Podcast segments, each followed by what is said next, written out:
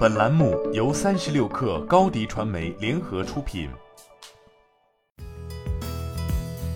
本文来自微信公众号“三亿生活”。日前有相关报道显示，三位加利福尼亚居民向当地法院提起诉讼，声称亚马逊方面让取消订阅服务变得过于困难以及混乱，而这一行为则明显违反了加州关于自动续订服务的规定。与美国其他州的法律一样，根据加利福尼亚州的相关规定，企业必须确保用户在点击订阅按钮之前知道他们要做什么。而按照起诉亚马逊的这些用户所言，该公司并未以明确和显眼的方式公布自动续订条款，并且在没有首先获得用户肯定同意的情况下直接收费，也没有向用户发送通知，同时更没有明确解释续订条款以及如何取消这一订阅服务。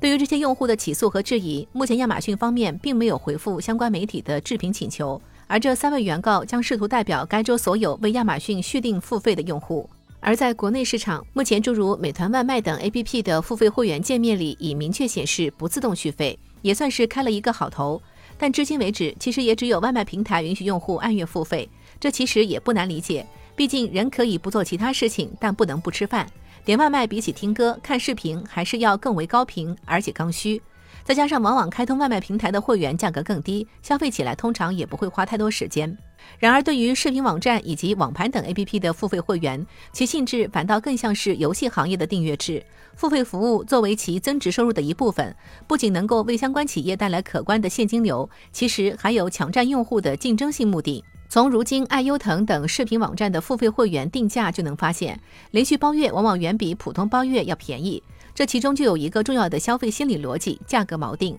即平台诱导用户在捡便宜的心态下选择其原本的定价，也就是连续包月、包季、包年，同时还附带了捆绑住用户的自动续费。但自动续费正如万字用户协议一样，更像是 APP 给用户刻意挖的一个又一个坑。日前，亚马逊的自动续费服务在海外遭遇用户的起诉，其实也充分说明了消费者对于这些行为的不满。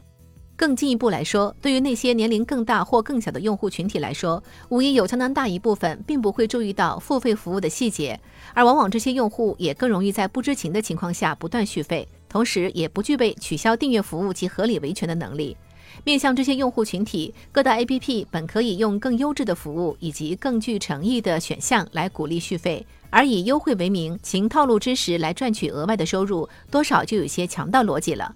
然而，当消费者的维权意识渐起时，自动续费套路也必然将日渐式微。